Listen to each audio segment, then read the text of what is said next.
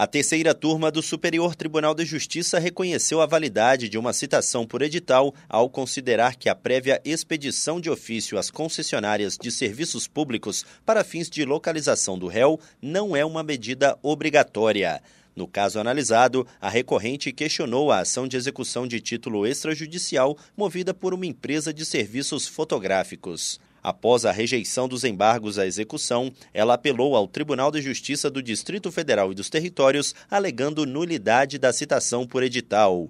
Para a parte executada, antes de determinar a citação por esse meio, o juízo deveria ter esgotado as possibilidades de localizá-la, inclusive requisitando obrigatoriamente informações cadastrais das concessionárias de serviços públicos. O pedido foi negado.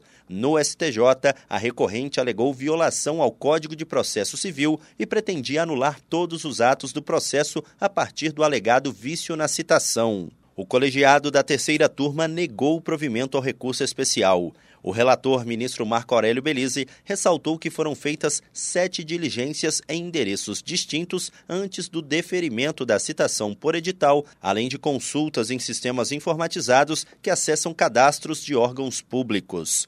O ministro acrescentou que a requisição de informações às concessionárias de serviços públicos consiste em uma alternativa dada ao juízo e não uma imposição legal. Do Superior Tribunal de Justiça, Tiago Gomide.